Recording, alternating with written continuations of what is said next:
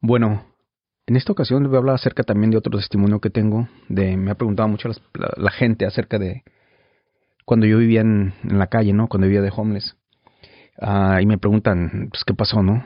O sea, ¿qué, qué, cómo, ¿por qué estuviste en la calle? ¿Qué te orilló a que estuvieras en la calle? ¿O cuál fue tu situación, no? Bueno, pues aquí les voy a platicar. Y en realidad fue algo, ahora sí que gracias a Dios no me pasó eso, porque eso cambió mi vida también, cambió mi vida para siempre. Vi la vida desde otro punto de vista, vi la vida desde otra otra perspectiva. Uh, supe en realidad lo que lo que es tener hambre, vivir en, en la calle, en el frío, lo que es estar solo, lo que es no tener a nadie, a saber que uno tiene familia, pero la familia pues está lejos, ¿no? De hecho, pues ya les platicaré. Bueno, primeramente, mm, les, voy a, les voy, a, voy a regresarme un poco en el tiempo. Recuerdo que era el año de 2005 cuando yo este, me divorcié. Ah, para mí fue un impacto muy, muy grande en mi vida, porque yo tenía familia. Tenía mis hijos chiquitos, este, mi niña y mis dos niños eran pequeños. Vivíamos en las montañas, teníamos, teníamos nuestra casa, teníamos carros, vivíamos bien. Independientemente de las circunstancias, que quién tuvo la culpa y quién no, pues eso ya no importa, porque pues ya se perdonó, ya se ha tratado de olvidar las razones del divorcio. Pero para mí fue muy difícil, para mí fue muy difícil aceptar la pérdida de, de, mi esposa, la pérdida de mi, de mis hijos. creo que mentalmente me afectó demasiado. Bueno, pues ese fue un, un 14 de febrero del 2005. Se fue de la casa. Para eso yo pues tenía mi trabajo, tenía pues más una vida.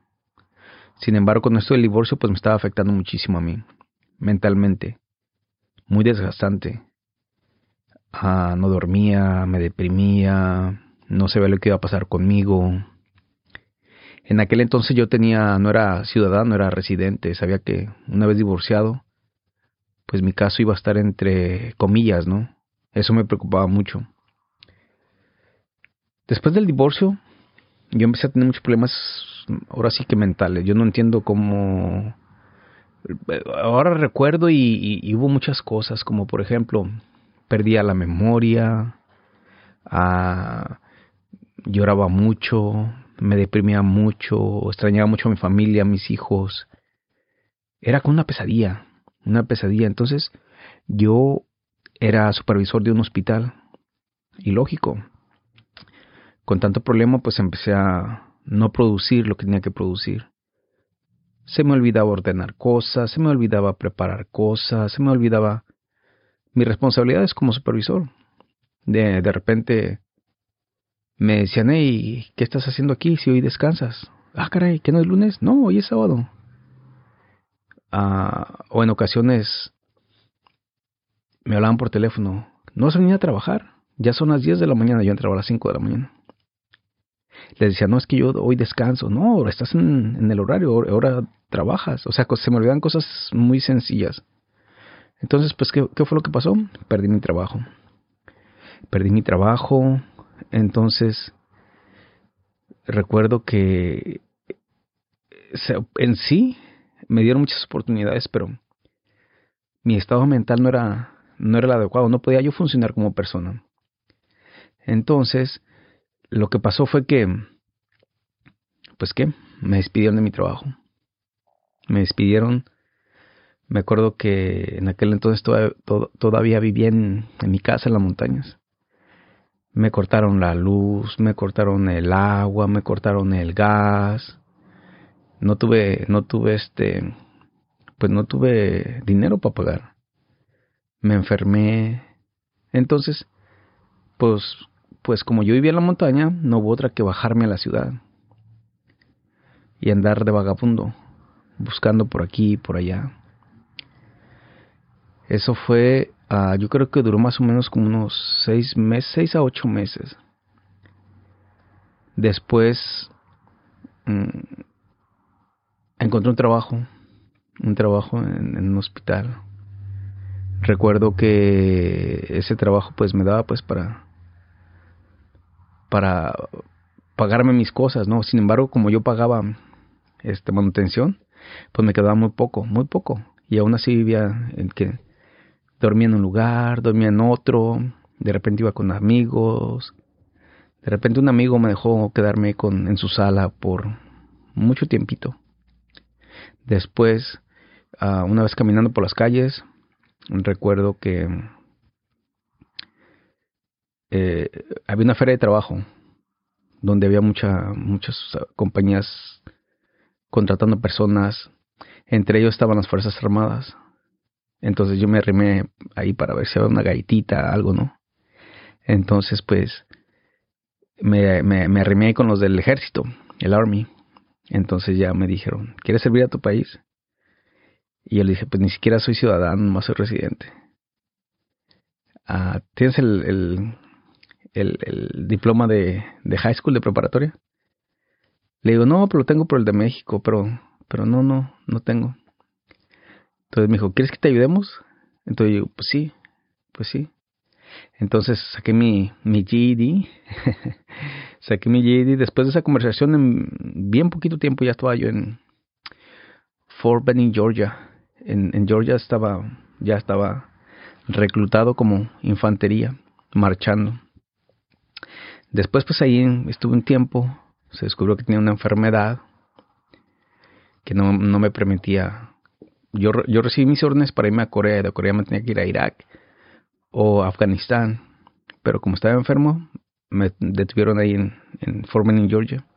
Después me dieron la opción de, como ya entré grande, de 36 años, de, de si quería pues quedarme en Georgia y trabajar, hacer mi servicio militar ahí, o regresarme a California. Entonces hablaron conmigo y me dijeron, mira, este, como tú no sabías que tenías esto y te enlistaste en tiempo de guerra, tú calificas para que te ayudemos para lo de la ciudadanía y vas a ser veterano. Entonces dije, no, pues mejor me regreso a California.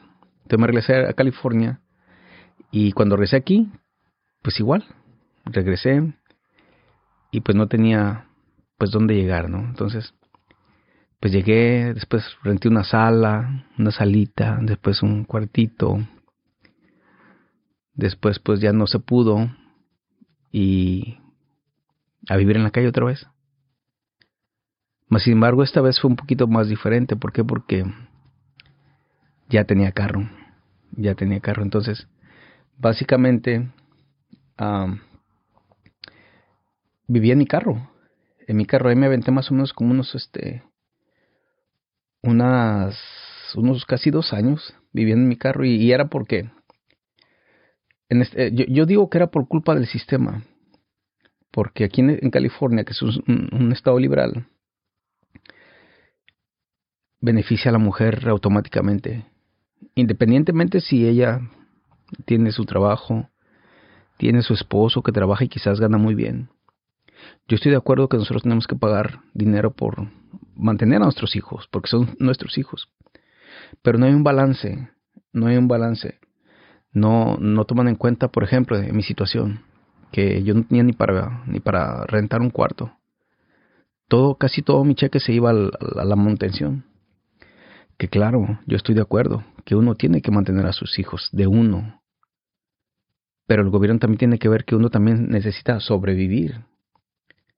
Entonces, viví en mi carro por muchísimo tiempo, muchísimo tiempo, y eh, tenía mi trabajo, tenía mi trabajo, pero no podía pagar un cuarto, menos un departamento. Si apenas me alcanzaba a mí para, para la gasolina y cositas así.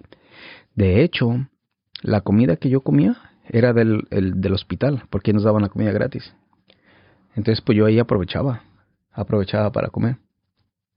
Entonces, el, incluso yo en una ocasión regresé a la, corte porque pues decía, hey, este, no me alcanza, si podemos hacer un ajuste o X. ¿Qué fue lo que pasó? Que el oficial me dijo, a ver, a ver, a ver, a ver, ¿usted, usted vive en la calle? ¿Duerme en la calle? ¿En su carro? Le digo, pues sí. O sea que no tiene dónde tener a sus hijos. Y le digo, pues que no tengo ni para pagar un, cuarto ni nada. dice, bueno, como usted no puede, no puede tener a sus hijos, entonces eso quiere decir que usted no los ve mucho. Y digo, sí los veo, pero los como en un parque y vamos por ahí. Pero en realidad es porque no tengo dinero, porque no, no, me, no me ajusta. Entonces me dice Lucial, como no los ve mucho, entonces le vamos, a tener que, le vamos a tener que quitar más dinero. Y me fue peor. Es más, me arrepentí de haber ido a la corte. ¿Por qué? Porque en vez de, de, que me ayudaran, me, me, afectó. Entonces ahora tenía menos dinero para, para, para, para poder vivir en, un lugar digno. Entonces, ¿qué, ¿qué, fue lo que pasó? Que pues viví mucho tiempo, mucho tiempo en la calle. Entonces, como les digo, el, vivir en la calle es, es, es tremendo porque ahí sí se sabe lo que es tener frío, tener, tener hambre y no tener para comer.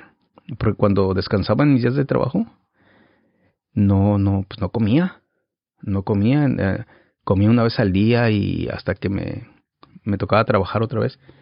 Y en el trabajo, pues nomás es una comida. Entonces sí supe lo que era, lo que es pasar muchas hambres y mucho frío, enfermedades en la calle.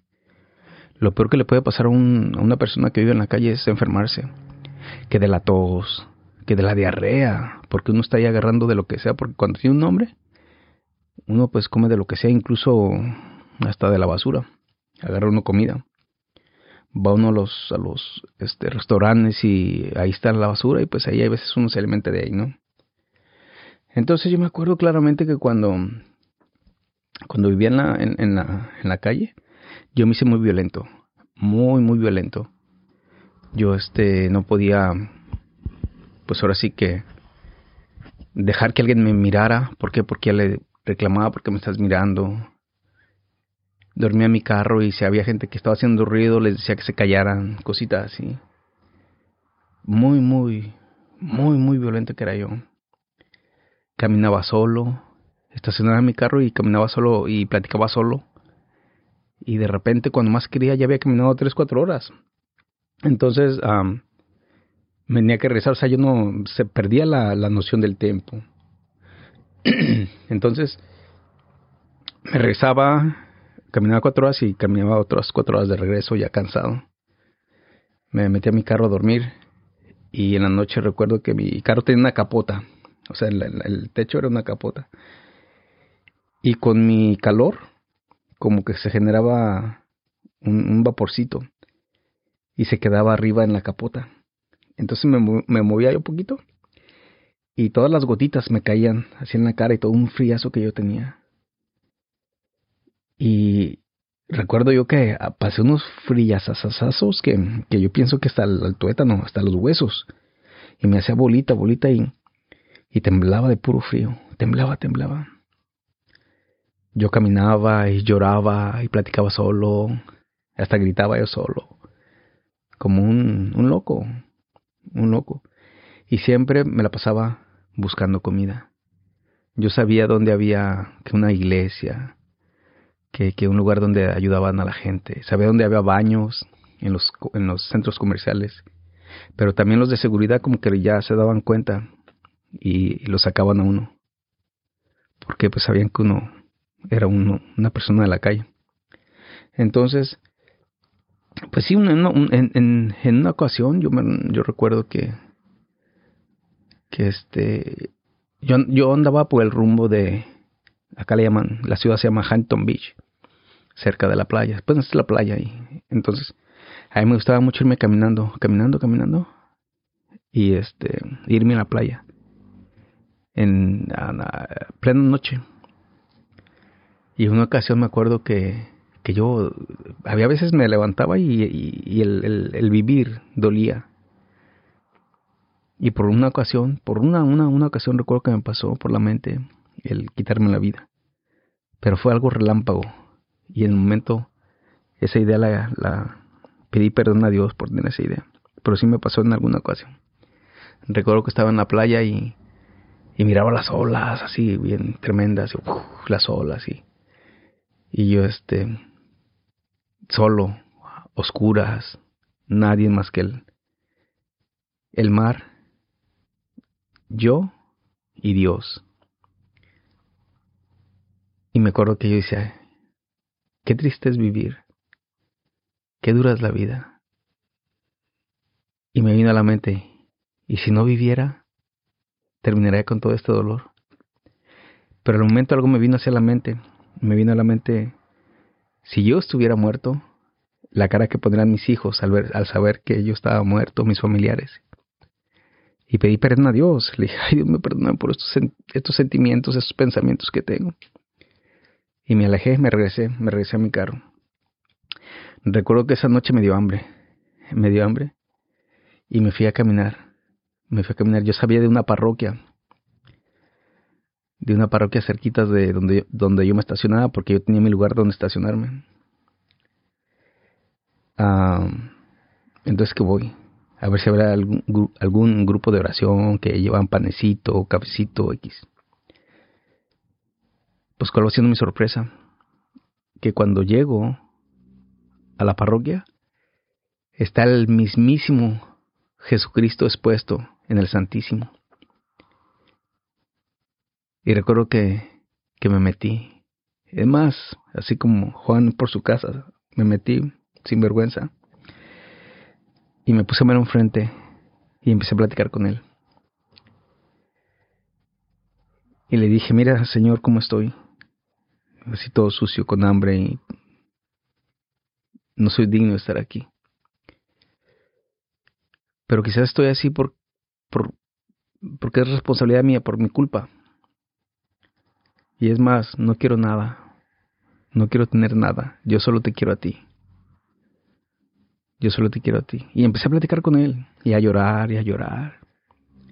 Entonces recuerdo que esa vez, cuando salí del, del, del, de la parroquia, me sentí como que solté un peso, un peso de mí, y empecé a rezar el rosario. No tenía el rosario físico, pero con mis dedos lo contaba, contaba los, los misterios, las Aves María, los Padres Nuestros. Entonces me fui a dormir a mi carro, pero bien a gusto, dormí bien a gusto, bien a gusto. Entonces al siguiente día, cuando desperté, me acuerdo que, que yo tenía como otra actitud. Otra actitud hacia mí, hacia la vida, hacia mi situación. No, no les voy a mentir, vamos a pensar y decir, ok, después que tuvo la conversación con Dios mismo, Dios Eucaristía, Jesucristo Eucaristía, ya no sufrió, ya le cambió la vida, pues para él todo fue mejor. Me cambió la vida, pero mi situación no cambió, es más, empeoró. Me enfermaba más, tenía más ah, frío, más hambre. Sin embargo, algo cambió dentro de mí. Yo sentía esa paz, esa paz que, que aún en el sufrimiento se siente. Y recuerdo que, que, ya no era violento, ya este, incluso yo miraba a, los, a las personas que vivían en la calle y por alguna situación me daban ganas así como de abrazarlas, de decirles que Dios te ama, Dios te ama, acércate a Él. No sé, sentía esa... Algo en mí había cambiado. Y seguí viviendo mucho tiempo en, la calle, pero ya con una actitud diferente. Ya me empecé a acercar a, Dios, ya empezaba a tener otro tipo de pensamientos. Hasta que un día decidí cambiar mi vida y dije, yo quiero salir de la calle. Entonces, para eso, un amigo mío se dio cuenta que yo vivía en la calle. Entonces él tenía su casa. Entonces me dijo, hey, vente para acá, vente para acá y aunque no tengas dinero, después me pagas, no te preocupes. Entonces, pues yo ni tardo ni perezoso y aprovechando la oportunidad, pues acepté. Acepté. Entonces dije, pero aún así yo quiero cambiar mi vida. Voy a estudiar. Y que entro al, que voy al colegio a aplicar para solicitar ser parte del colegio, ser un estudiante. Entonces cuando, me dan la aplicación, yo la lleno y hay un cuadrito donde dice que si eres veterano. Entonces yo pongo que sí, porque soy veterano, tengo ese estatuto. Entonces me mandan al departamento de veteranos, al departamento de veteranos. Entonces ahí me dicen que pues yo tengo el beneficio de, de, de, de se llama el Post 9-11. Es el, después del 9-11, cuando pasó los ataques terroristas, había un programa que todas las personas que habían entrado a las Fuerzas Armadas, ellos calificaban para ese programa. Entonces, pues eso cambió mi vida. Más aún. ¿Por qué? Porque ya por ir, por, a ir a estudiar, el gobierno, bueno, las, las Fuerzas Armadas me iban a mandar un cheque, nomás por estudiar. Entonces ya fue así como ya pude yo pagar un departamento, no un cuarto, ya pude este tener un lugar donde fueran mis hijos a, visitarme. Entonces cambió mi vida por completo. Ya de ahí, pues empecé a estudiar y me aventé, me aventé casi 10 años. ¿Por qué? Porque quería agarrar el beneficio de, tener mi cheque cada mes. Ah, y así fue mi historia. Así fue mi historia. Después mis hijos ah, crecieron ah, y se vinieron a vivir conmigo cuando eran adolescentes. Y así fue como fui padre soltero por muchísimos años. Y esa fue mi historia. Esa es mi historia de cómo yo vivía en la calle, así brevemente. Si les platicara todas las historias que tuve en la calle, todas las experiencias que tuve en la calle, sería todo un día aquí platicándoles. Y esto, este testimonio es por porque varias personas me han, me han solicitado que, lo, que se los platique. Y le doy gracias a Dios, le doy gracias a Dios que, que pasé por esa situación porque eso también cambió mi vida personalmente. Me ha hecho ver la vida diferente, me ha hecho ver, me acercó a Dios, vivir en la calle me acercó a Dios. Y siento, siento por las personas que viven en la calle. Porque yo soy uno de los, de los, de los que tienen suerte, porque en la calle hay mucha gente que ni carro tiene que ni carro tiene, que está en el frío, mucha gente con problemas mentales.